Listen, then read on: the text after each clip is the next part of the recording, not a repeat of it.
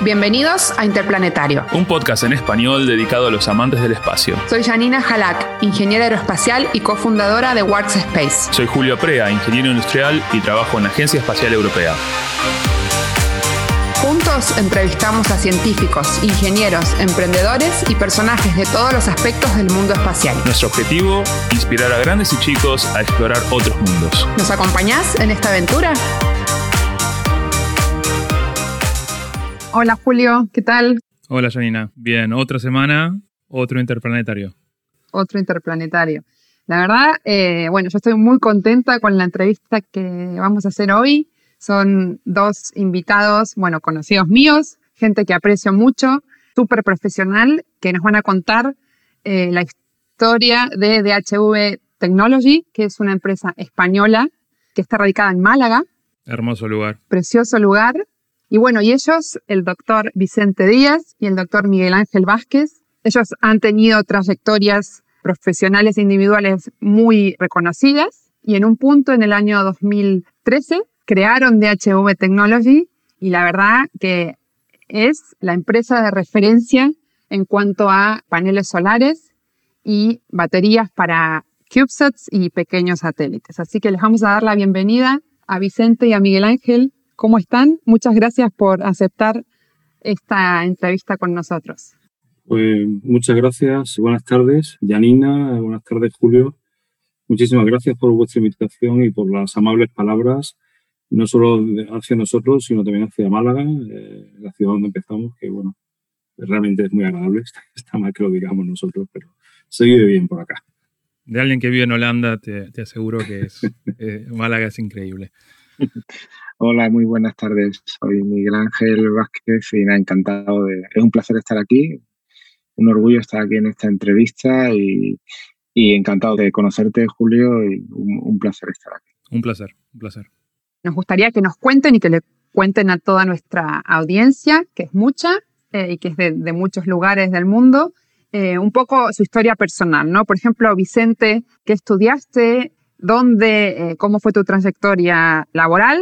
Después pasamos a Miguel y después nos cuentan cómo, cómo se conocieron y cómo crearon DHV en el año 2013. Pues nada, Janina, muchas gracias. Eh, bueno, yo estudié la carrera de Ciencias Físicas en, Granada, que es una ciudad preciosa que está a 120 kilómetros de, Málaga, por una vocación pura y dura de, de, ser físico. ¿no? Yo necesitaba comprender qué es lo que pasaba a mi alrededor y, luego pues desemboqué en una especialidad con aquel plan de estudios de aquellos años, eh, que no voy a decir cuáles fueron, hace ya mucho de ello, eh, pues una especialidad de electrónica. Es decir, un físico electrónico es una persona que, que estudia sobre todo la física de los semiconductores, ¿no? que realmente acabó gustándome muchísimo. ¿no?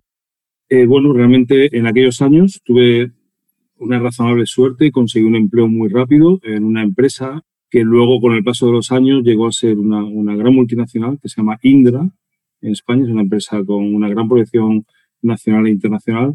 Cuando yo entré, no era Indra, era, eh, yo entré en una parte pública que dos años más tarde se fusionó con una parte privada y fue un poco el origen de Indra, que es una empresa de muchísimos empleados, perdido la cuenta de la facturación.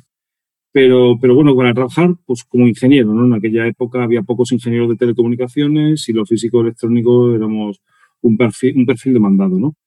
Bueno, pues empecé a trabajar en proyectos militares de mantenimiento de aviónica, eh, militar, civil, aviones como el F-18, el Eurofighter. Y bueno, pues a mí aquello no me, no me llenaba mucho. Eh, yo al fin y al cabo era un físico, no era un ingeniero. Y bueno, pues decidí un poco intentar reconvertirme y bueno, yo necesitaba un poco hacer otro tipo de cosas. Y por ello empecé un tercer ciclo, un doctorado en, en semiconductores en, en Madrid, que era la ciudad donde trabajaba en, la Escuela de Telecomunicaciones, pero en un, realmente en un sitio muy interesante que se llama el Instituto de Energía Solar, que era uno de los pocos sitios que todavía quedaban en Europa donde se fabricaban semiconductores orientados a, la célula solar. Y enfoqué mi tesis doctoral en, células de, en aquel entonces, de arsenuro de galio, lo que sería un poco los precursores de las actuales células 3.5 que se utilizan en espacio. Lo que pasa es que la tesis doctoral se enfocó a, a la fotovoltaica, la energía solar fotovoltaica para uso terrestre. Eh, afortunadamente aquello después empezó siendo un hobby y acabó siendo un poco una obsesión. Eh, aguantaba las vacaciones para cogerme, irme a congresos, publicar, congresos fotovoltaicos europeos, nacionales y, bueno, internacionales. Y, aquello pues acabó proporcionándome una oportunidad de empleo en una empresa de renovable, es decir, cambié drásticamente proyectos militares eh, por proyectos de energía renovable para desarrollar, yo creo que ahí tuve muchísima suerte, para desarrollar e industrializar el contenido de la tesis en una, empresa aquí en Málaga, que se llamaba Isofotón, y, que fue coincidí con, con Miguel, con Miguel Ángel, y con, con nuestro tercer socio, ¿no? Un poco más tarde. Y bueno, pues en esa empresa donde también estuve bastantes años, tuve la oportunidad yo creo que fue un privilegio, sinceramente, empezar en un departamento de I+.D. para industrializar lo que había sido tu tesis doctoral. Bueno, de hecho, la terminé en esa empresa, pues, leí la tesis doctoral trabajando ya en, en. Y, y, siguieron unos años apasionantes donde eh, tuve la oportunidad en el departamento de I+.D. de desarrollar un grupo eh, para, para, junto a otros profesionales, para, para, para, realmente llevar al mercado este producto, la, la concentración solar fotovoltaica sobre seguidores solares eran los años buenos de la fotovoltaica. España era absolutamente pionera a nivel científico y a nivel industrial. ¿En qué época estamos hablando? Estamos hablando del año 2001 al, al 2012 aproximadamente. Entonces, bueno, ahí hubo un crecimiento vertiginoso. La empresa en la que trabajábamos eh, fue primera productora europea de células solares de silicio.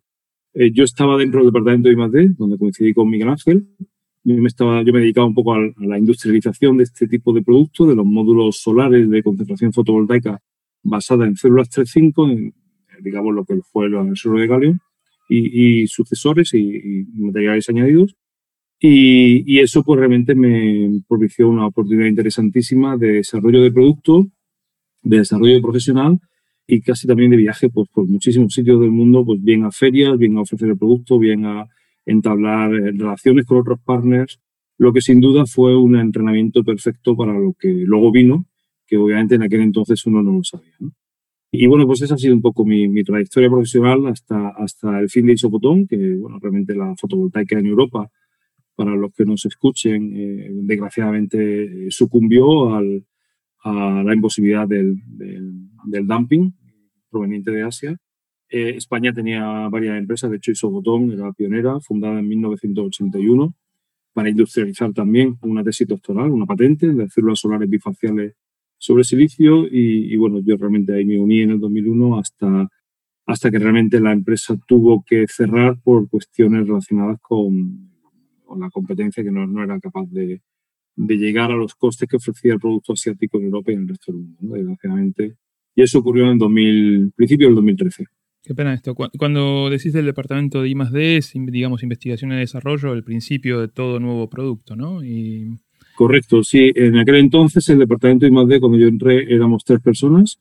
Miguel Ángel era una de ellas, que ya estaba allí cuando llegué, para desarrollar el tema de células solares de silicio. Y, eh, y, el, y el director del departamento, y la tercera persona pues, que entró en aquel momento era yo. Llegamos a ese departamento de casi 40 personas. A ver, que estoy aprendiendo, ¿eh? Acá es lo que me comentás del dumping, digamos que quiere decir que el, mercado europeo fue inundado por células fotovoltaicas asiáticas a menor precio del costo de producción local. Absolutamente, exactamente, sí. Perdón por no haberlo explicado. El, término es, es, justo adecuado, es decir, los costes de producción de las compañías europeas y estadounidenses, fundamentalmente, que era la referencia en aquel momento, eh, no podían competir contra el producto asiático que, que se instalaba en, en, Europa, ¿no? En nuestro caso, todo con lo cual realmente se fueron perdiendo clientes paulatinamente. Y lo que es importante remarcar que no es un tema tecnológico, es un tema político muchas veces esto es. Bueno, realmente es un tema comercial. Yo no, no, no quisiéramos entrar en las, en las razones, ¿no? Digamos, eh, constatamos hechos, ¿no? Eh, obviamente había otras compañías en, España ¿no? y en Europa. Cada una intentó su estrategia digamos, de adaptarse, de sobrevivir. En el caso de nuestra empresa, que como digo, la pionera, tenía una, fuerte carga de producción, una fuerte carga de, personal, de, digamos, de, máquinas, de, tanto de acero solar como del panel solar, eh, y una fuerte penetración en el mercado a nivel internacional, con importantísimos proyectos de electrificación rural en, en Sudamérica, en Centroamérica, en África, o sea, proyectos muy bonitos que llevaban la electricidad a, sitios donde realmente no estaba. O sea, realmente aquel trabajo tenía una componente técnica muy grande y una componente científica, porque también hacíamos, eh, participamos en proyectos de I+.D. a nivel europeo, a nivel nacional, y una, y una componente también, digamos, de, de ayuda, ¿no? O sea, realmente era... Un dato muy curioso es que cuando En aquellos primeros años, 2000-2001, empezamos compitiendo con, o competíamos contra, contra empresas del sector del, digamos, de las petroleras, ¿no? tipo BP Solar y, Shell. Eh, luego se incorporaron empresas, digamos, fuertes, alemanas y japonesas, ¿no? Del sector de la electrónica, venida un poco a, y al final acabamos compitiendo con, con gigantes chinos, ¿no? O sea, realmente fue, fue una, una percepción en 14 años eh, muy, a pesar del resultado, muy interesante, una experiencia muy valiosa y un aprendizaje personal y profesional eh, sinceramente espectacular. Eso que lo que es importante es eh, el aprender de todas estas experiencias, ¿no? Sí. Miguel Ángel, contanos un poco de tu, de tu historia hasta ahora. Estupendo, pues, pues sí, os comento, yo también soy físico, como, como habéis comentado. Estudié física en Sevilla, yo, yo nací en Sevilla y, y estudié, estudié allí en la Facultad de Físicas y me especialicé en, en, la rama de fundamental. Es decir, yo estaba muy, muy orientado a, en principio, eh, me gustaba mucho la parte, digamos, de aplicaciones industriales y de, y de y de energías renovables. ¿no? Desde, el, desde, el, principio tenía una, una intención de dedicarme al, al, ámbito de las energías renovables y por tanto pues me llamó mucho la atención toda la parte de, de estado sólido, de semiconductores y, y por ahí fui derivando a, a, la parte, digamos, fotovoltaica y estudios de radiación y demás. Entonces, bueno, yo estudié, estudié física en Sevilla, eh, empecé a colaborar los primeros años, ya acabando la carrera, empecé a colaborar con el departamento, un departamento de ingeniería energética en la Escuela de Ingenieros. Eh, no, era la, no era mi facultad, pero estaba, digamos, en el entorno universitario y, eh, y allí había un grupo que se, que se encargaba de que desarrollaba proyectos renovables. ¿no? Yo fui buscando y en, y en Sevilla fue pues, el grupo con el que, con el que contacté, eh, un grupo de ingeniería energética. Allí empecé a, a y terminé la, digamos, en los últimos cursos de carrera ya empecé a colaborar, a trabajar en algún proyecto de I+.D. que desarrollaba la, universidad y estuve allí pues varios años, eh, creo que fueron unos cuatro o cinco años aproximadamente, hasta que ya me incorporé en el entorno del año 2000 a, a Isofoton. Eh, donde ya conocía, conocía a Vicente, como ha comentado él, al, al tercer socio, y, y, ahí, digamos, empezó ya mi carrera, mi carrera profesional. Los primeros años en la, en la universidad fueron, fueron interesantes, quiero decir, en la, en la parte de la, de la escuela de ingenieros, porque bueno, fue el primer contacto con, con la, con la parte, digamos, eh, profesional. Eh, yo allí empecé a trabajar en temas de radiación. Recuerdo que, bueno, sufrí un, un cambio de ubicaciones, de una, la facultad cambio de, de, recinto, entonces fue un sitio con más, con más laboratorios, con más capacidades y me tocó un poco, pues bueno, pues eh, toda la parte del laboratorio de radiación que había en la azotea de la, de la escuela, pues bueno, pues me tocó eh, recalibrarlo, ponerlo en marcha, un poco lleva toda la parte de, de, medidas de radiación, ¿no? Piranómetros, pireliómetros para medir radiación directa, radiación difusa, todo, este tipo de, cuestiones. ¿no? Y a partir de ahí, como este grupo universitario colaboraba con Isofotón, porque le hacían medidas de muestra, determinadas cuestiones, ahí conocí al que después fue mi, superior, fue la persona que me contrató, el director del departamento de IMAC, y a partir de ahí, bueno, pues empecé ya a, Ah, ya empezó mi, mi, mi, trayectoria mi historia en Isofotón. ¿no? En Isofotón empecé como, como ingeniero de procesos, empecé, eh, eh, como comentaba antes Vicente, ¿no? me, me contrató el, el, director de I+.D. Y, y, cuando me contrató estaba, estaba solo yo. ¿no? Es decir, era, de hecho, creo que a él lo hicieron director justo al, al poco tiempo de contratarme a mí, creo que era como responsable o gerente de, de I+.D., al poco tiempo lo hicieron director de I+.D., y, y, pocos meses después se incorporó Vicente. ¿no? Y entonces empezamos un grupo, como, como, como, él comentaba, de tres personas que al final acabaron siendo más de, más de 40. ¿no? Eh, yo llevaba un poco toda la parte de, de, procesos industriales basados en tecnología de silicio y de hecho mi tesis doctoral la, la desarrollé en ese ámbito. Desarrollo de procesos industriales eh, basados en tecnología de silicio para mejorar los procesos y, y reducir los costes y demás. Y bueno, fue una época tremendamente interesante. Yo me formé mucho profesionalmente, crecí muchísimo profesionalmente, venía de la venía de la prácticamente era mi primer trabajo porque bueno había trabajado en la universidad había había tenido alguna colaboración profesional pero fue mi primer trabajo digamos en una empresa privada no Eh, yo cuando estaba en la universidad, pues fantaseaba un poco con, con tener una empresa, fantaseaba con, a mí me, me, me llama mucho la atención la iniciativa privada, ¿no? El hecho de desarrollar tecnología, desarrollar eh, en el entorno eh, nuestro donde nosotros estábamos. Yo eh, me vine a Málaga en el año 2000, justo por este, por este trabajo.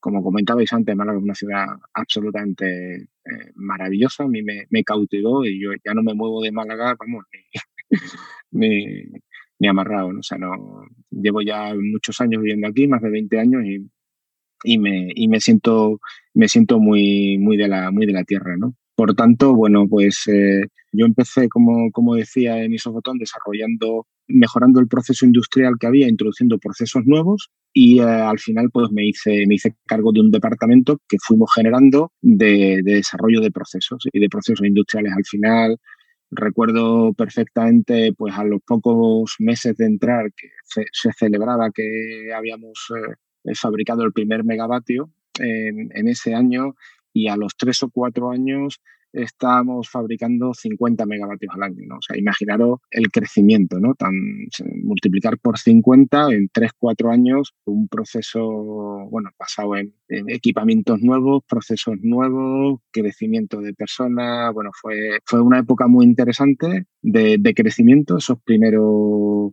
eh, bueno, pues los 6, 7 años fueron, fueron unos años de, de mucho crecimiento como comentábamos antes, ¿no? Llegamos a ser la primera productora europea, ¿no? En el año 2004, 2005.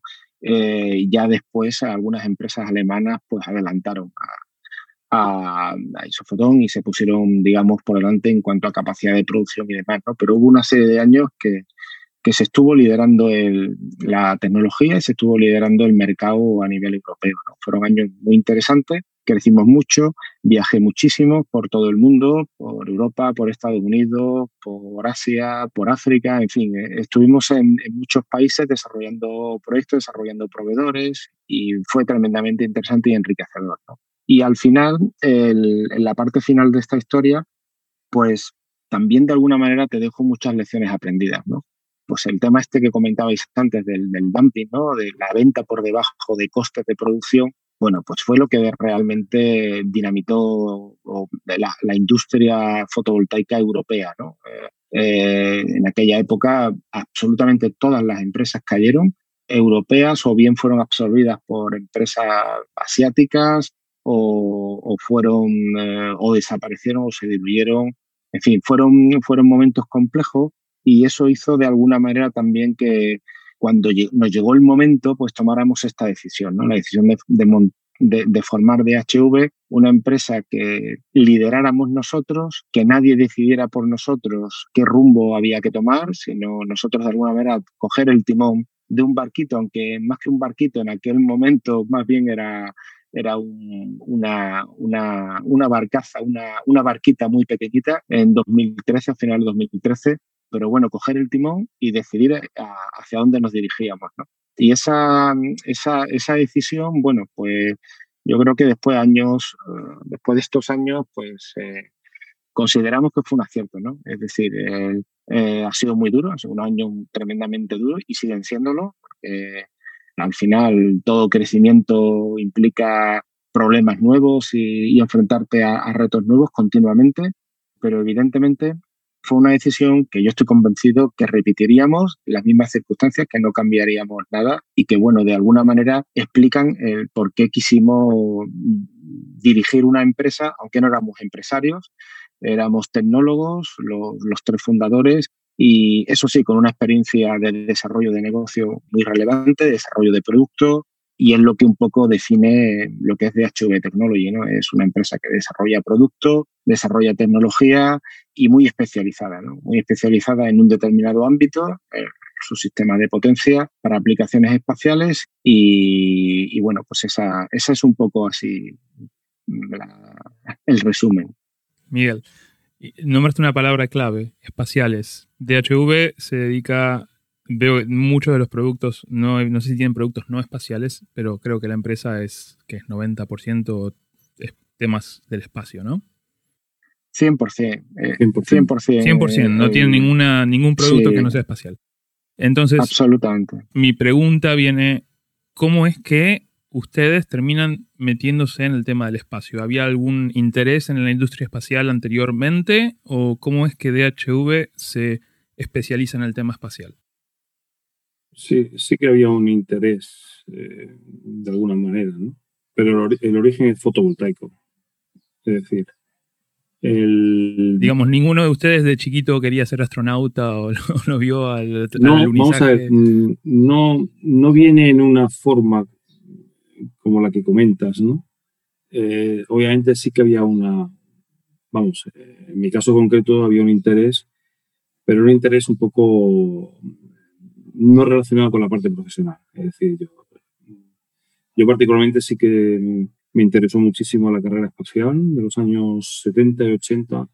Seguía mucho todas las sondas eh, rusas y americanas de aquel momento para, para la exploración científica y, y luego seguí con muchísima atención todo el programa de la lanzadera espacial estadounidense, que, pero nunca me motivó eso para ser, para ser ingeniero, ni realmente no, era, era como algo realmente de admiración. ¿no? Eh, yo creo que puedo decir sin temor a equivocarme que la, moverse al, al espacio fue simplemente una salida natural de lo que sabíamos hacer. Eh, como ha dicho Miguel, éramos tecnólogos, eh, teníamos un conocimiento de las células solares, 3.5, que es exactamente la misma tecnología que se utiliza en espacio. Y, bueno, eh, realmente dijimos, oye, pues eh, eh, hicimos escarceos previos en la, empresa anterior como diversificación. Oye, pues podríamos aplicar este grupo. Realmente en los últimos tiempos en Isobotón yo llevaba la dirección de concentración fotovoltaica, ¿no? que éramos en aquel momento 40 personas, de las que había un grupo de, esas 40, bueno, eran como prácticamente 25 de ingeniería un grupo muy potente, eh, con mucho conocimiento integración vertical entre ingenieros mecánicos, electrónicos y, gente de, de solares. Y, bueno, en un momento de dificultades, como hemos comentado antes, fue una, una, una propuesta de diversificación para sobrevivir que no, que no vio que no vio la luz. ¿no? Una, una propuesta de diversificación para Isofotón que luego terminó transformándose en una empresa independiente. Correcto. Realmente no fue aceptada en aquel momento y entonces eh, eh, fue un momento clave, como ha comentado Miguel, dijimos, oye, pues eh, realmente tenemos, tenemos una buena oportunidad, somos tecnólogos, no, no, queremos dejar este sector de la energía solar fotovoltaica y, vamos a explorar qué ocurre con el espacio. Y observaron esta oportunidad en el área espacial para, para los paneles solares. Observamos una oportunidad y la, exploramos y, la, desarrollamos, ¿no? Obviamente, pues, eh, y lo seguimos haciendo.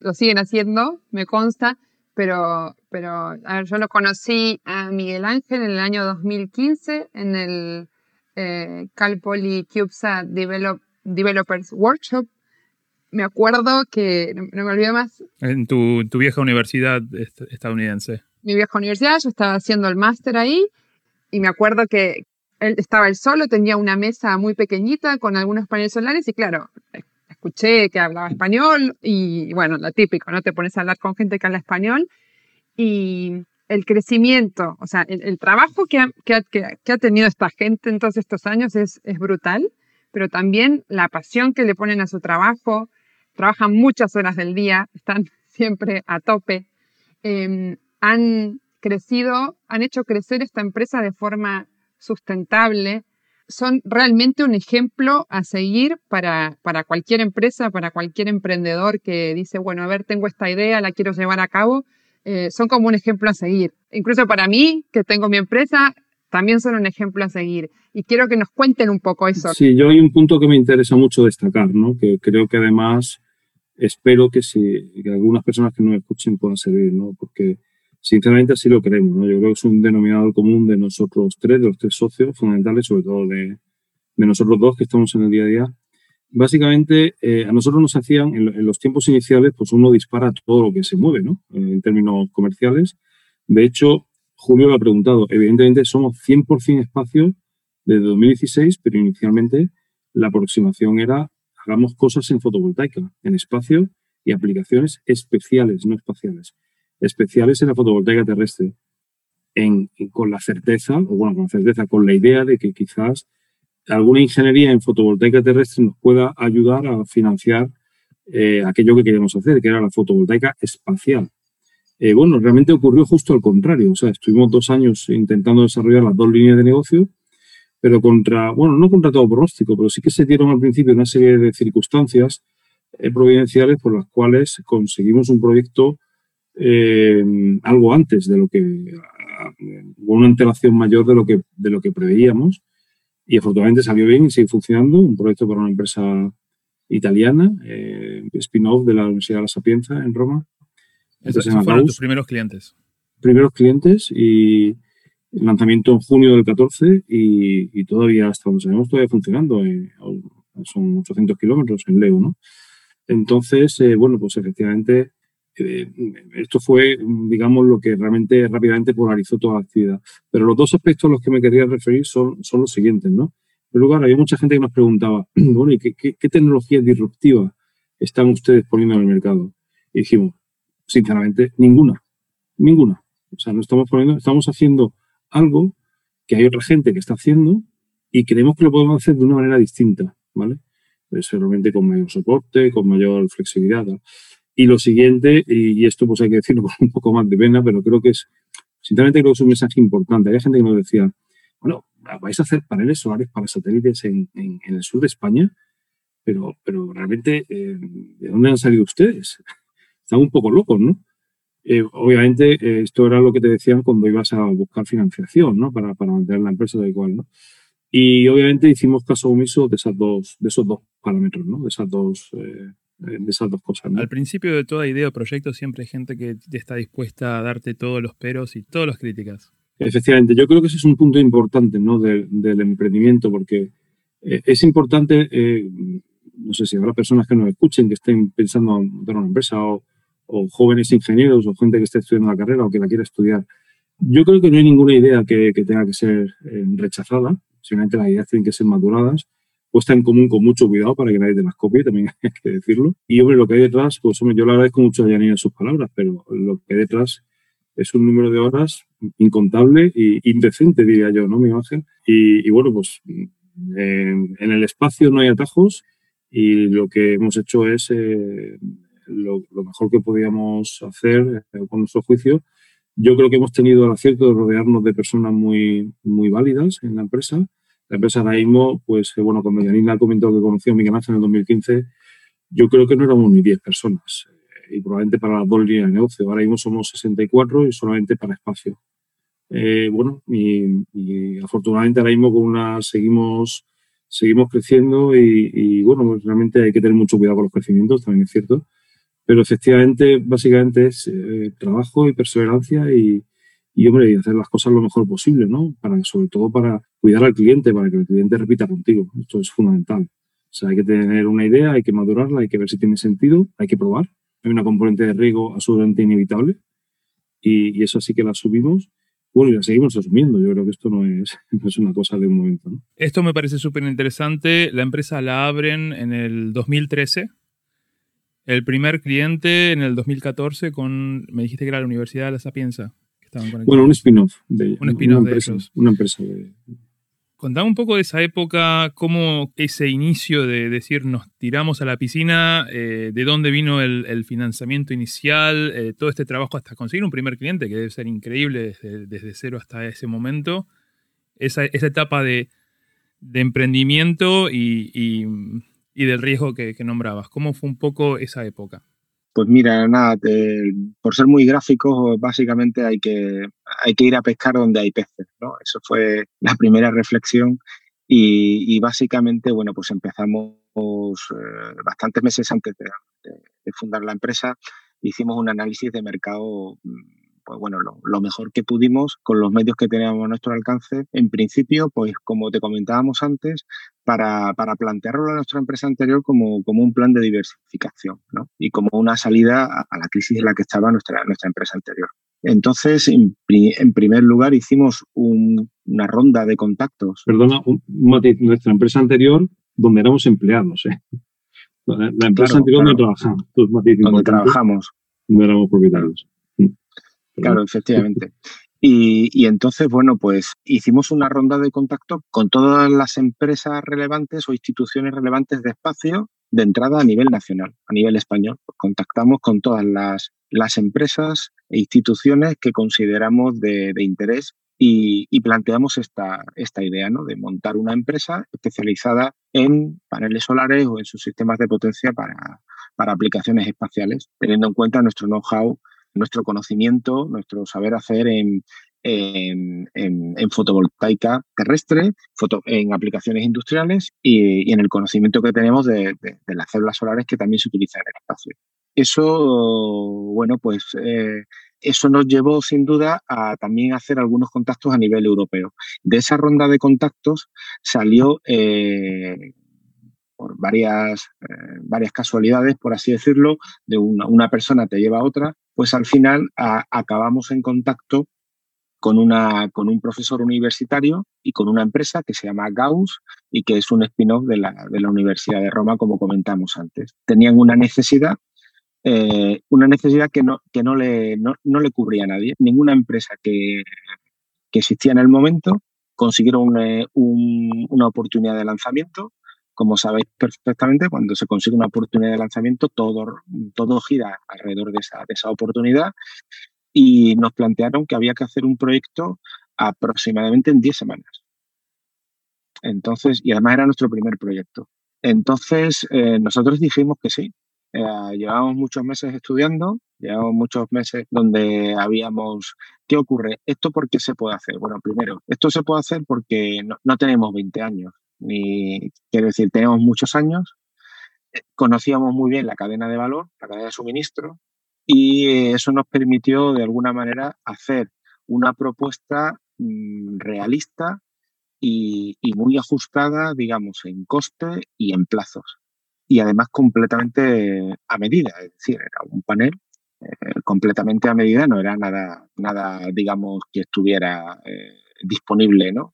Entonces, claro, eso fue un poco síntoma de esa oportunidad, ¿no? de, ese, nicho de, mercado que, existía ahí. ¿no? Y por tanto, bueno, pues así es como conseguimos un, primer cliente.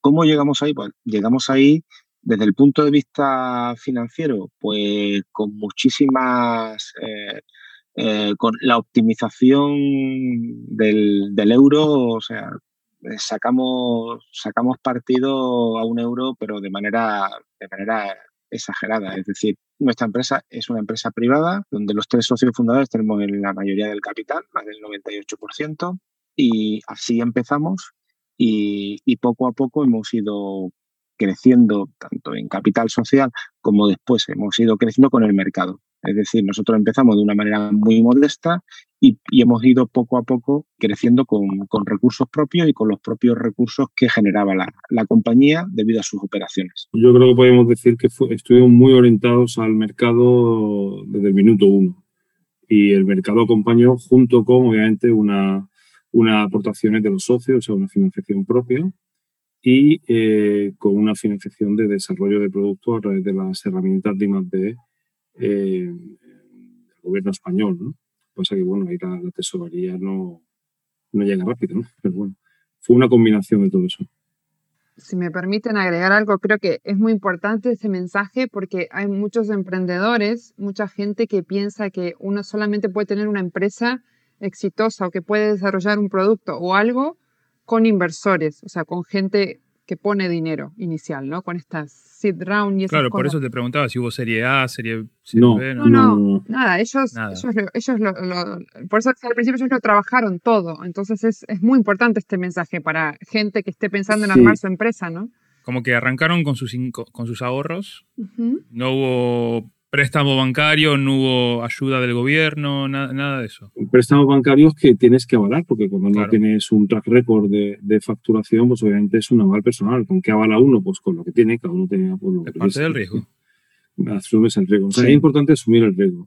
Es importante orientarse al mercado. O sea, no, no andar con, se permitir con, con tonterías y con cosas que no, que no tienen una orientación al mercado rápida y hay que ser muy pragmático. Esto puede funcionar esto puede no funcionar. Y luego el aspecto que has preguntado, Julio, es muy, muy interesante. El asunto del, de los venture capital, los capitales riesgo, inversores, ¿no? los business angels o hay mucha, mucha... Es que hay en, la industria espacial hay mucho de eso hay en muchísimo, estos momentos. Hay muchísimo. Yo creo que un factor diferencial nuestro es que como teníamos una trayectoria previa, nosotros no queremos hacer una empresa para, para digamos, eh, elevarla y luego pues salir de ella vendiendo, ¿no? O sea, nosotros queríamos hacer una, una empresa sostenible que al menos nos permitiera, digamos, eh, eh, vivir de ella los años que fueran hasta que realmente la, la vida laboral pudiese terminar, ¿no? De alguna manera, pues, bueno, Además, somos emprendedores.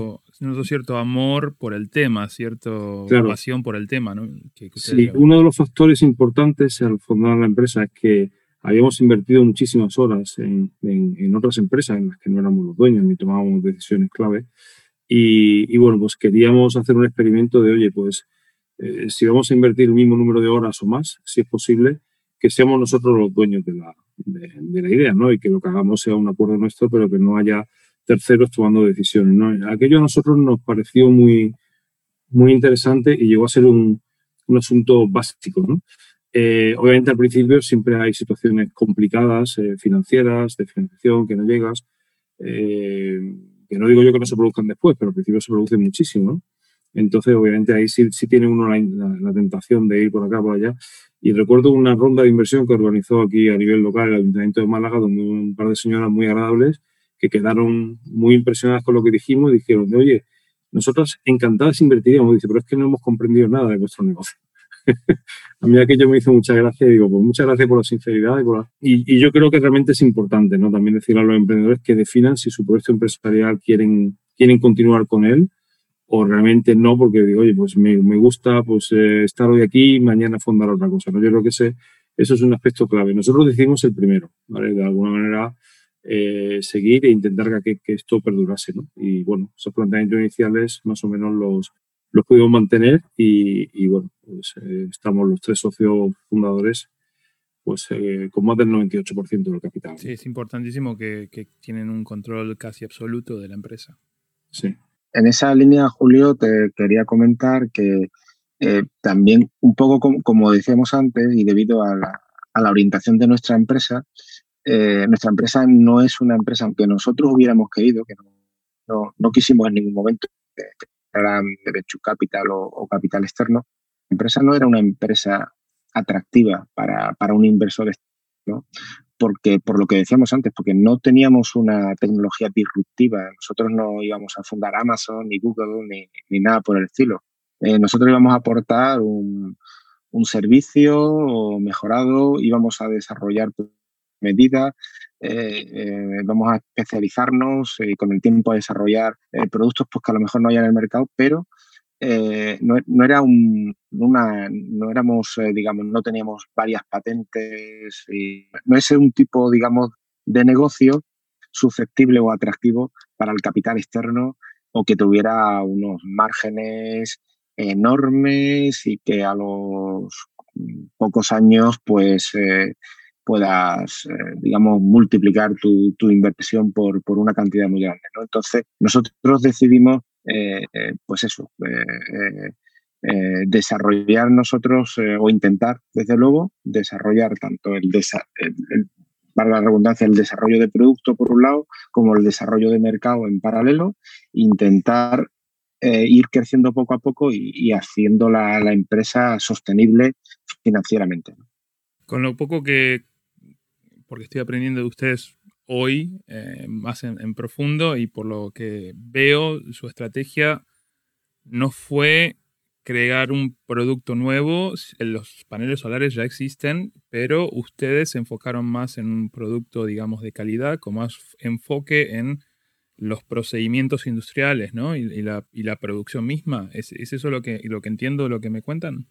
Más que innovar en el producto mismo, innovar en los procesos detrás de la producción del producto, es, es ¿entiendo bien? Sobre todo muy, muy centrado en lo que el cliente quería, muy flexible a los requisitos del cliente, muy ágil en los plazos y, con un servicio pues eh, lo más inmediato posible, con lo cual una vez que digamos eh, conseguimos demostrarnos a nosotros mismos que había un mercado y algo por lo que luchar, ¿no? Y que había tal. Entonces ya eh, en el momento que tuvimos eso intentamos eh, desarrollar productos nuevos con una visión clarísimamente al mercado. Es decir, no, queremos, no queremos meternos en desarrollos que, que realmente no tengan un retorno de la inversión cercano.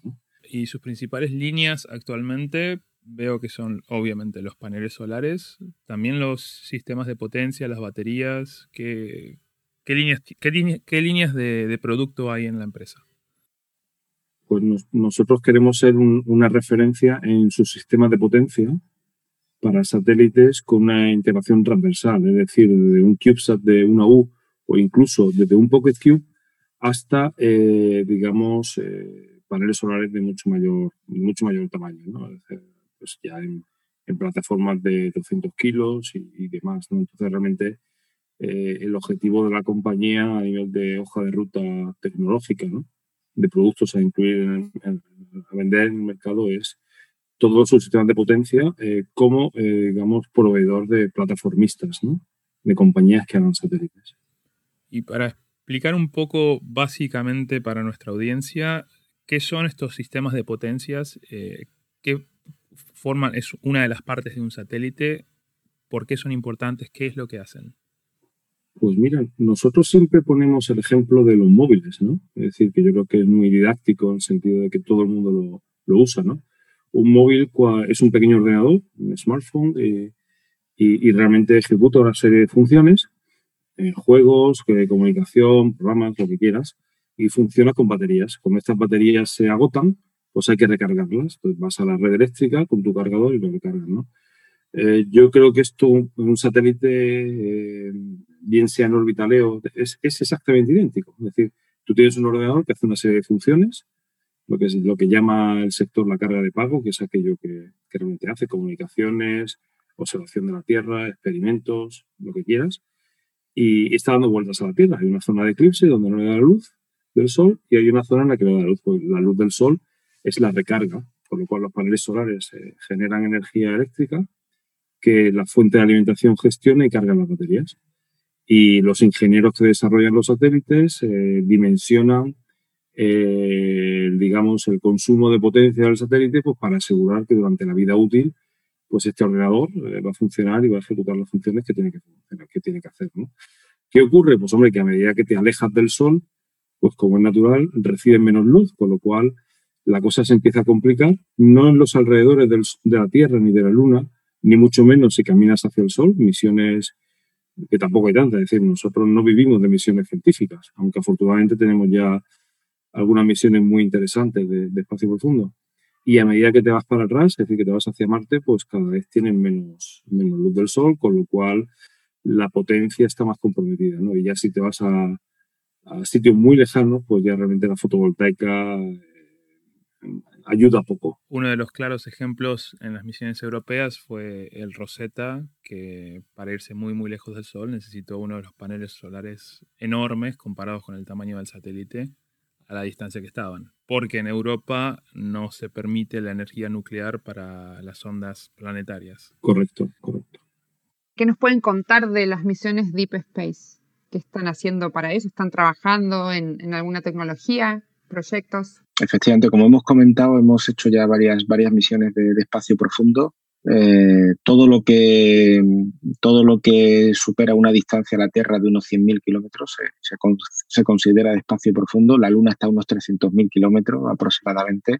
entonces, bueno, pues eh, eh, misiones a la, a la, Luna ya hemos, hemos realizado, la misión todavía no se ha lanzado, pero nosotros ya hemos entregado los paneles solares a, la, la, misión Argo Moon, que es una misión desarrollada por, por una empresa italiana y se lanzará, esperemos que tentativamente el año que viene, en un proyecto muy interesante, la Exploration Mission One, donde como carga secundaria del, lanzador, es un lanzador que está desarrollando NASA, NASA para, para, ir, para ir al entorno de Marte. El SLS. Exactamente, el SLS, pues eh, eh, para esa, esa prueba, digamos, de, de, vuelo de, de, la SLS, eh, hay una carga secundaria donde van 13 CubeSat y uno de ellos es eh, un CubeSat europeo. Hay, ocho, hay 10 CubeSat americanos, eh, dos de la Agencia Espacial Japonesa, de JAXA, y, hay, un, hay un CubeSat europeo y lo desarrolla Argotec. y nosotros ahí hemos provisto los paneles solares. Es un, es un CubeSat 6U y hemos, hemos desarrollamos y cualificamos los paneles solares para, esa misión. Ya están entregados por nuestra parte en, el cliente y lógicamente pues están pendientes de, la integración y del lanzamiento. ¿no? Además de, este proyecto, hemos desarrollado ya un proyecto más al entorno de, un asteroide y estamos ahora mismo desarrollando un proyecto para, un rover a, la Luna y estamos desarrollando un proyecto de paneles solares eh, para, para, un, eh, para un pequeño satélite que va a orbitar, va a orbitar Marte. Eh, entonces, de una empresa americana.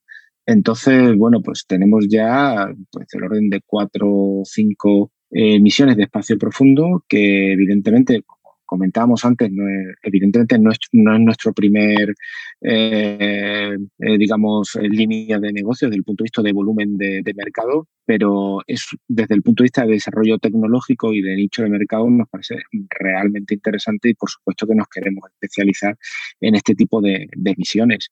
Para, para, nosotros nos interesa mucho. Hay ahora, ahora mismo muchísima actividad en torno de la Luna. Eh, tanto la ESA como NASA, como empresas privadas están desarrollando eh, plataformas, eh, misiones, hay proyectos tremendamente interesantes de, de comunicaciones, de, de prospecciones de, recursos en la Luna. Hay, hay muchísimo interés en el entorno de la Luna y, en el futuro en Marte y por tanto no, nos parece muy interesante iniciar, vamos, subirnos a esta ola, por así decirlo, y seguir desarrollando proyectos y especializarnos en el ámbito de potencia en estos proyectos. Y aunque no sea tu línea principal, imagino que este tipo de misiones también dan cierto orgullo y también cierto reconocimiento, ¿no? Eh, cuando haces estas misiones un poco, no son, digamos, fuera de lo, no, de lo normal, pero especiales. ¿Qué se siente algo que hayas creado, que hayas tocado en algunas cosas, en algunas ocasiones tal vez, saber que va a estar en la luna? ¿Qué, qué se siente? ¿Qué se siente? Bueno, al principio un poco de miedo. Sinceramente no te lo crees, te ponen los pelos de punta. Eh, eh, sinceramente hay, a pesar de que hay miles y miles de horas de ingeniería detrás, ¿eh? Eh, hay, hay ingenieros muy, muy, muy detrás y, y, y, confiamos en ellos bastante.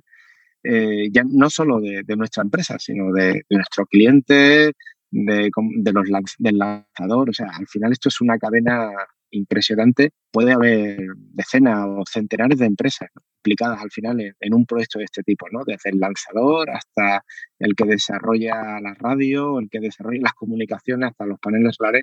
Y cuando te das cuenta, ¿no? De que en ese mare magnum, digamos, de empresas, ¿no? Y de contribuciones, pues está están tus productos o los productos que, que tú has contribuido a desarrollar, eh, pues se pelos de punta, ¿no? Es cuando, aunque, aunque no hemos estado implicados en, la, en la, misión Perseverance, ¿no? Eh, que supongo que habéis visto todos, ¿no? Y como el rover, a todo esto, bueno, pues se te ponen los pelos de punta porque efectivamente es, es un reto brutal, ¿no? Hay miles y miles de horas de ingeniería ahí detrás y que pueden pasar 10.000 circunstancias para que eso salga mal. O sea, Además, pueden pasar 10.000 como subcontratista o proveedor de un subsistema, me imagino tener, tener, los pelos de punta de que si pasa algo que no sea mi subsistema, por favor. Sí, efectivamente, sí. Pero son trabajos en equipo, ¿no? Y el equipo que tiene DHV es, es grandioso, la verdad. Todos los ingenieros que tienen son gente súper capacitada, súper involucrada. Eh, voy a nombrar a Ismael porque fue el, el, primero y está desde siempre con ustedes. Ahora creo que es el jefe de ingeniería, ¿verdad? Sí, es el jefe de ingeniería. Ismael, la verdad, de, de ahí para abajo, todos los chicos y, mm. y, todo el equipo es genial. Así que teniendo un buen equipo y materia prima y gente emprendedora detrás y ustedes que están siempre en, eh, detrás de absolutamente todos los detalles, es muy difícil que las cosas salgan mal. Bueno, pues nada, muchas, muchas gracias. gracias.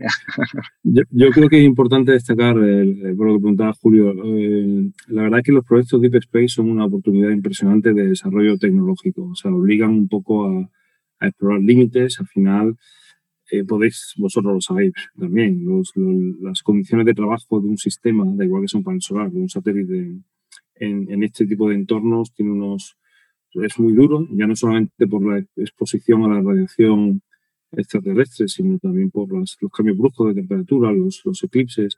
Realmente son las condiciones realmente challenging, ¿no? muy, muy, retantes.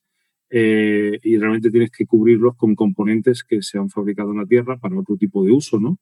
Obviamente, y que tienes que caracterizarlos, tienes que comprender cómo te van a funcionar. Entonces, realmente hay muchos aspectos, no se puede dejar nada a la improvisación. El rigor tiene que ser extremo en todo lo que hacemos, pero particularmente en la misión de Deep Space, pues al final cada uno tiene su peculiaridad, ¿no? Y, realmente eso a mí me parece ciertamente, ciertamente notable, ¿no? Y, luego también en ocasiones, pues, eh, bueno, pues eh, si uno escucha lo que acaba de decir eh, mi querido socio y uno mira lo que éramos en el 2013, ¿no? Que de pronto mm, estés por la, andando por la empresa o realmente te acerques a un grupo de ingeniería y, y, uno esté hablando de paneles solares de un rover, otro de paneles solares que orbitan Marte, realmente es espectacular. O sea, era absolutamente imposible creerse esto en el 2013, 2014, ¿no? O sea, realmente eso es. Eh, no, no, me entendéis mal, no es, no es autocomplacencia, es decir, oye, menos mal que no hice caso a aquellos que decían que si estábamos locos, ¿no?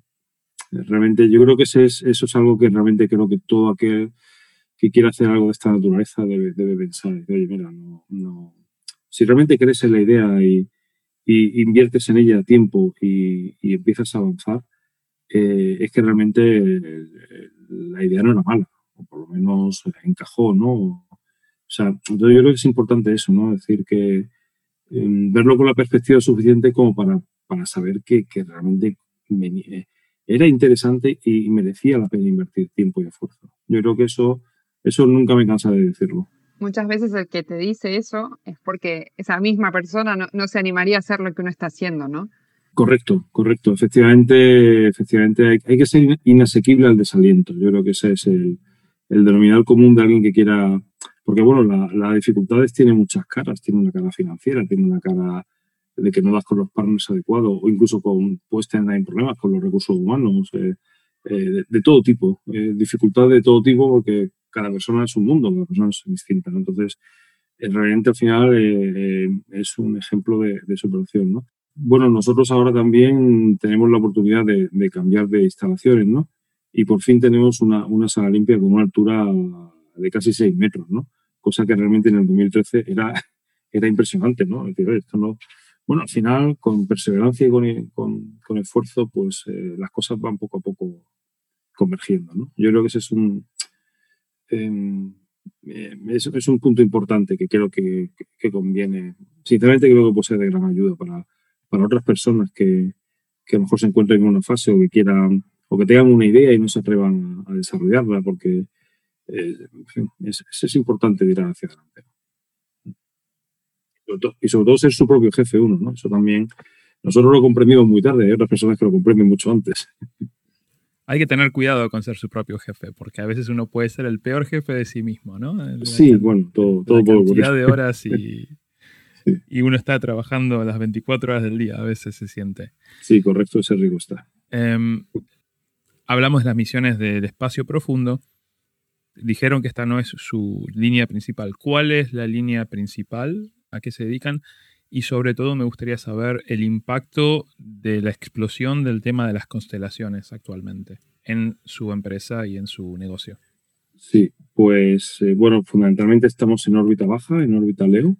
Es donde hay un grandísimo segmento de mercado que es el que, el que nos vio nacer y el que, el que estamos eh, atendiendo, ¿no? donde hay muchísimas oportunidades.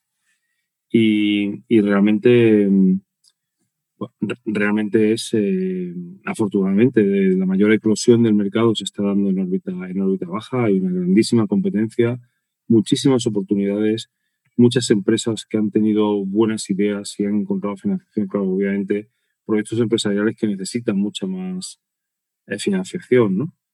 Eh, entonces, realmente, esto es lo que, donde realmente estamos fundamentando el grueso de nuestra, de nuestra actividad y como bien apuntas, Julio, eh, las constelaciones son, son realmente muy interesantes, ¿no? Es decir, eh, eh, todo aquel que vaya a fabricar un satélite que necesite potencia pues realmente es algo que, realmente nos interesa mucho, ¿no? Y es un poco donde está nuestro, nuestro mercado. Y, tener clientes de constelaciones que, que puedas, eh, digamos, de manera razonablemente recurrente, estar proporcionando producto, pues es realmente algo muy bueno, ¿no? Muy bueno. Entonces, efectivamente, las constelaciones en, en un proveedor de subsistemas como es DHV es realmente una, una, gran ayuda y una cosa muy interesante. ¿no? Vi que uno de tus clientes es Spire. Que sí, Spire Global es eh, uno de esos clientes. Simplemente de forma anecdótica quería destacar que es una empresa que fue también creada a través de la Universidad Espacial Internacional. No un spin-off, sino que uno de sus exalumnos la creó hace ya un par de años.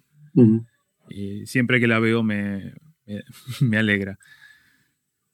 Sí, hay, hay algunos casos de éxito de, de, empresas muy, muy interesantes. A mí me parece Spire es uno de ellos, ¿no? Hay, hay otras empresas muy interesantes también eh, que poco a poco han ido ganando una posición relevante, ¿no? Tipo Ice Age o, o Planet Labs. Eh, hay algunas empresas realmente muy, muy, muy interesantes, ¿no? Ciertamente. Bueno, y hablando de, de misiones en órbita baja, bueno, hace el año pasado fue o el anterior, eh, el año pasado, ¿no? Fue la BB-16, la misión del Vega. Eh, ahí creo que se lanzaron, si mal no recuerdo, 53 satélites. Qué buena y si mal no recuerdo. Qué buena memoria. La mitad de esos satélites llevaban paneles de estos señores. o sea, la mitad de esos satélites llevaban paneles de DHV. Y ahí, eh, bueno, Julio estuvo en Kourou y, bueno, por ahí puedes contar. No fui a Kourou porque por el COVID. Eh, ah, por el COVID. pero ¿Y cuál fue la, estas fotos que tenías? Que He ido muchas veces a Curú, pero para el Vega número 16 no pude ir porque había muchas restricciones de COVID y hacíamos lanzamientos, eh, lo que es sin público, sin periodistas ni nada, pero vale. es una misión que ustedes lo, sabrán mejor que yo, que, que tuvo varios, se demoró un poquito por algunas causas u otras, entre vientos y COVID y todo eso. Eh, de hecho, muy interesante que eh, que, hayan tenido el trabajo que le puse a esa misión. Así que saber que la, mitad de los satélites o de la carga útil eh, eran, eran, eran con paneles de ustedes, me resulta muy interesante conectar los dos mundos desde el final hasta el lanzamiento con, con los proveedores. Es súper interesante. Sí, bueno, en, esa, en esa misión la, verdad es que son este tipo de cosas que un poco lo que tú preguntabas antes, ¿no? Son este tipo de cosas que por muchas veces que las pienses o que te las intentes prever, ¿no? Que, te, te ponen los pelos de punta, ¿no? Realmente te, te, maravilla, ¿no? Un poco que, que al final haya, hayamos llegado un poco a tener esa, ese nivel de penetración en el mercado, ¿no? Efectivamente se juntaron en ese lanzamiento eh, varios, eh, eh, varios clientes y varios clientes de constelaciones, un poco en la línea de lo que comentábamos antes. Creo que iban unos ocho satélites de, de, de Spire, de Spire Global. ellos, pues lógicamente, van, van lanzando del orden de cuatro, seis, ocho satélites. Tienen una constelación del orden de 80 o 90 satélites y, y, van renovándolo, ¿no? Cada, cada tiempo. Entonces, bueno, con cierta regularidad van, van lanzando algunas unidades, eh, unas veces cuatro. En este caso en concreto, pues iban ocho. Eso, claro, eso ya, ya, ya, es un número importante, pero es que además se juntaron otros clientes como Satellogic, por ejemplo, que también iba, eh, en ese caso lanzaba un satélite y con, paneles fabricados por nosotros, y otro cliente italiano eh, que se llama The Orbit, que, que, están lanzando de manera recurrente ya este creo que fue su primer lanzamiento, la primera plataforma que, lanzaron y para ellos pues fue también un, hito muy importante, ¿no? Y algunos más, iba a una misión, creo recordar, de la Universidad de Maribor, una, una misión eh, financiada por, por ESA, la misión TRISAT, que es una misión eh, científica de un, un nanosatélite 3U que, que, que, también desarrollamos y fabricamos nosotros y, no sé si iba alguna más, creo que, alguna más iba, creo que creo que iba una, una misión, eh, la misión Dido 3, eh, que, la plataforma la, desarrolló la empresa holandesa ISIS,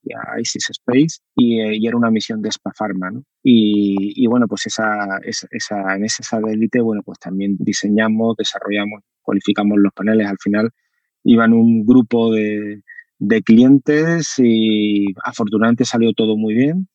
Y, bueno, pues eh, nosotros mismos bastante impresionados de que hubiera del orden de 12 o, satélites con, con, nuestros paneles en ese, en ese lanzamiento es un, tal vez para un poco explicar, normalmente un cohete como el Vega o el Ariane también lanzan uno o dos satélites y a veces tienen lugar para algún CubeSat o satélite pequeñito así, pero que como pasajero casi secundario. El BB-16 es un caso particular de un nuevo tipo de servicio en el que queremos proveer, en lugar de que sea un, digamos, de clase primera y clase segunda, que sean todos en la misma clase y y como, digamos, como un autobús de satélites, que estén todos... Claro, un eh, ride, share, ¿no? Sí, claro, pero lo quiero explicar sin usar el, el, el, término. El término de ride share, mm, pero claro, la idea es que viajan todos al mismo tiempo eh, y creo que lo hemos discutido un poco también con, con, con Janina cuando me contaba de sus productos y su empresa. Esto es un poco más anecdótico, pero me recuerdo con la particularidad de la misión, que tuvimos, tuvimos varios intentos que fueron demorados por los vientos a altitud, ¿no? los vientos a, decenas de kilómetros de altura, por un tema de seguridad. Entonces, cuando pasan varios días, recuerdo que tuvimos que hacer otra demora para el tema de recargar las baterías de los satélites. Fue muy interesante porque debido a COVID, que muchos de los clientes no podían ir, casi lo tuvimos que hacer en forma remota, eh, algunos componentes de realidad virtual. Quería saber si, si de esta carga de las baterías todavía dentro del, cohete, si ustedes estuvieron involucrados, si se enteraron o cómo fue para, para verlo del punto de vista de ustedes.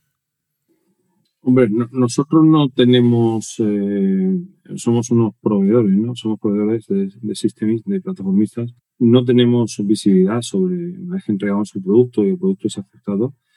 Eh, obviamente ya toda esta información que hemos estado comentando, pues hombre, es un cierto modo de información pública que, nuestros clientes no nos, no nos hacen llegar, tampoco hay obligación para ello.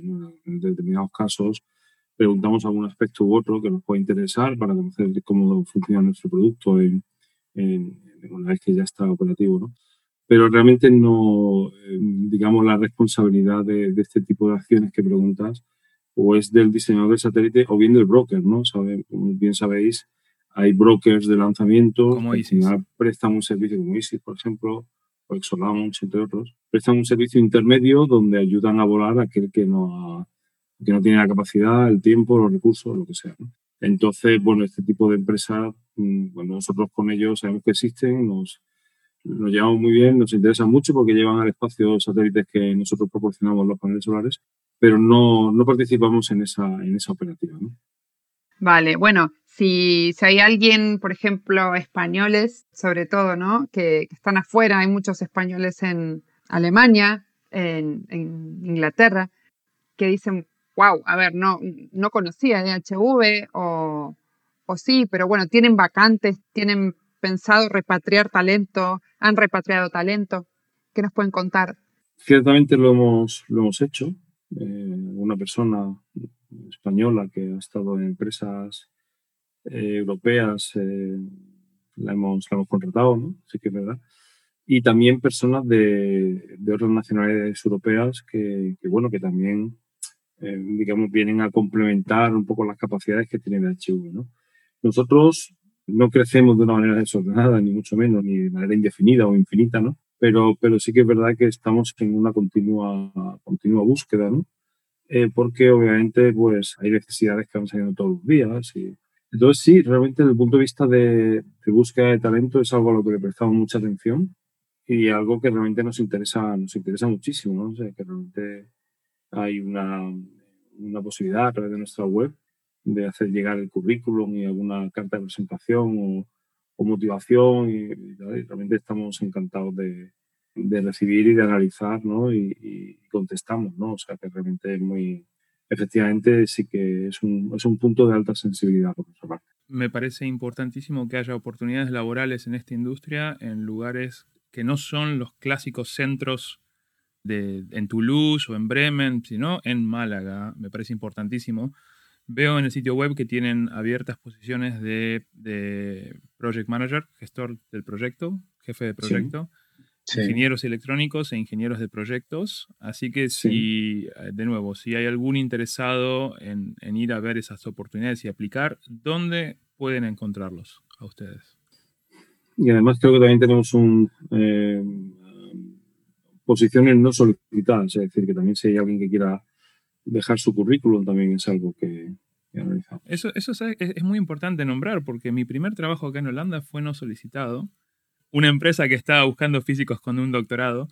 Y, pero claro, mi perfil es más de, gestión de proyectos y se lo envié y el, dueño de la empresa en su momento ni se le había ocurrido contratar ese perfil, pero de esa forma conseguí un trabajo de un día para el otro, así que no, no solicitados también es muy importante. Sí. Mi pregunta era, esta gente que quiera ver eh, su empresa, ¿dónde los puede encontrar en el sitio? ¿En qué sitio web? Nuestra página web, que, que es www dhvtechnology.com. Bueno, luego lo vamos a agregar en las notas del podcast para que haya un link. Estupendo. Bueno, otra, otra iniciativa de, de DHV, pionera también aquí en España, fue la organización del, Foro Internacional de Pequeños Satélites, ¿no? En España. Sí. ¿Y, qué pueden contar de esa experiencia? Bueno, pues básicamente eh, decidimos arrancar esa iniciativa porque pensamos que, era necesaria y en España. Eh, nosotros al final pues hemos hecho muchos muchos kilómetros, hemos identificado muchos, hemos una red de contactos muy, muy amplia, tanto en Estados Unidos como, como en Europa y en otras partes del mundo. Y pensamos que era muy, muy interesante desarrollar en España un evento absolutamente internacional, en inglés, que hablara de las oportunidades de mercado que, había en espacio, que había y que hay y que habrá en espacio, porque era un tema que, una cuestión que veíamos que sobre todo en Estados Unidos se, desarrollaba con bastante fuerza. Estados Unidos es el primer mercado a nivel internacional en espacio, también lo es en, el ámbito de los pequeños satélites y por tanto nosotros pues asistimos tres o cuatro veces al año antes del COVID y ahora en cuanto termine el COVID pues esperemos retomar esa, esa, esa sana costumbre de ir cuatro o cinco veces al año a Estados Unidos a distintos eventos y de alguna manera quisimos traer aquí el mercado internacional, mercado privado y la experiencia de, agencias espaciales y de, y de expertos del, del sector. Entonces, fruto un poco de, todos estos eh, viajes y contactos, pues fue esta iniciativa. Eh, una, el, evento se llama SSIF, Spanish Small Satellite International Forum, y se puede encontrar en, en, ese dominio, ¿no? ssif.com. Y hemos realizado ya dos eventos, dos anualidades, 19 y 20, el año, el año 21 lo, hemos cancelado por la cuestión del COVID. El año 20 no lo cancelamos por muy poco. Tuvimos muchísima suerte porque el evento se desarrolla en febrero y, fue muy poco antes de que empezara a haber restricciones en España y, en Europa.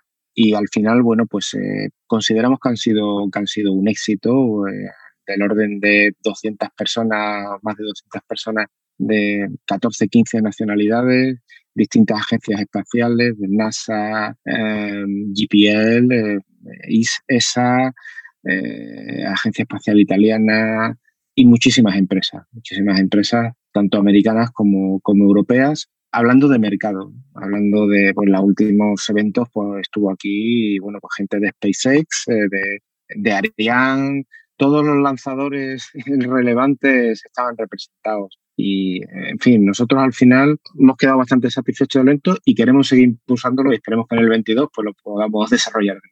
Sí, realmente detectamos también en Estados Unidos que, bueno, que realmente Málaga es un sitio conocido, el sur de España gustaba. Eh, bueno, antes no lo hemos comentado, pero nuestra ciudad tiene un aeropuerto internacional bastante interesante que permite, eh, pues con un salto en, un hub tipo Charles de Gaulle, eh, Schiphol en Ámsterdam o incluso Madrid o Londres, eh, llegar casi a cualquier sitio, digamos, de ciudades importantes, ¿no? Tanto de la parte este como de la oeste, lo cual no hace demasiado pesado llegar a, nuestra ciudad.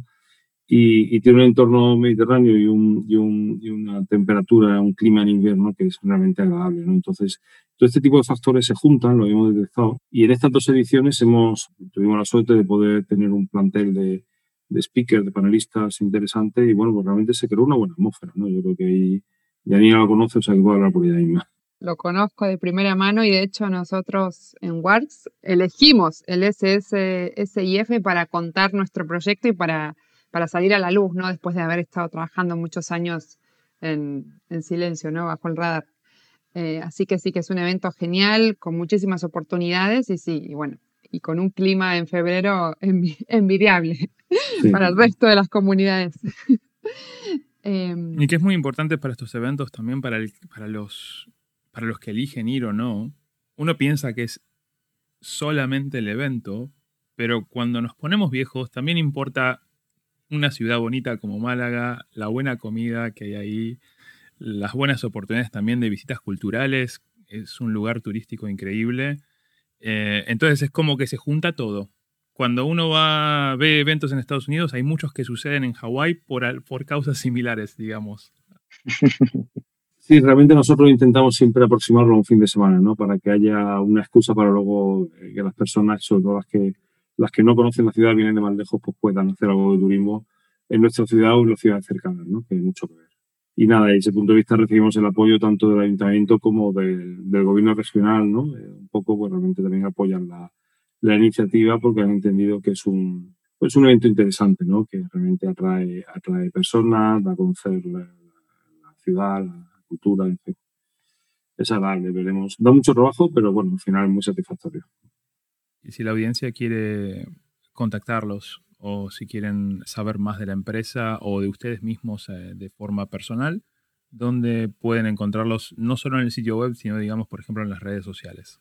Bueno, en, LinkedIn tenemos perfil de DHV, DHV Technology, y anunciamos eh, varias cosas a lo largo del año, junto con, la, con nuestra página web, es decir, intentamos que la información fluya por la página web, la parte de noticias y por la parte de LinkedIn.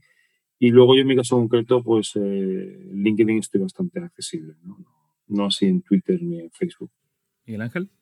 Sí, yo igual. Yo en, mi caso también tengo un perfil personal en LinkedIn y lo, lo tengo, bueno, pues lo, lo atiendo con, con, bastante frecuencia y efectivamente nosotros, sobre todo a, través de, de, de, nuestra página web, de la parte de noticias y demás, y también a, a través de nuestro, el perfil del de Technology, donde proyectamos la mayoría de, nuestras noticias que queremos divulgar a través de, los, de las redes sociales.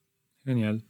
Vamos a ir cerrando. Les queremos agradecer eh, muchísimo por este rato. Sabemos que el tiempo de ustedes, yo lo sé, vale, vale mucho porque siempre están con, con un montón de trabajo y trabajan hasta cualquier hora. Eh, la verdad que fue muy lindo tenerlos. Yo los aprecio mucho. Son además de buenos emprendedores, son muy buena gente y la verdad que esas dos cosas juntas es bastante, no es fácil de encontrar hoy en día. Y, bueno, y me encanta que les vaya bien. Creo que desde esa barquita que mencionaban al principio, ahora ya están tipo un, tienen un yate, podemos decir. Eh, espero que, bueno, que los que no los conocían eh, se puedan poner en contacto con ustedes y que se generen oportunidades más para DHV. Eh, y bueno, y les mandamos un abrazo muy grande a los dos. Muchas gracias, Miguel Ángel, y muchas gracias, Vicente. Muchísimas gracias. Disfruté muchísimo enterarme de la otra punta de la, de la cadena de, valores, desde el, desde el, lanzamiento hasta los proveedores. Eh, aprendí muchísimo hoy. Les deseo lo mejor, el, el éxito y quién sabe, tal vez en el futuro podamos hablar de nuevo. Muchas gracias a vosotros dos por vuestro por el tiempo, por el interés en nosotros y, y ha sido un placer, Julio, que no te conocíamos. Un placer. Hasta la próxima. Ya me estoy apuntando el evento en Málaga. Y Janina, muchas gracias. Muchísimas gracias. Ha sido un placer y he estado muy cómodo. Y, así que muchas gracias por la, por la entrevista y por la oportunidad. Un abrazo. Un abrazo grande. Chao, chao.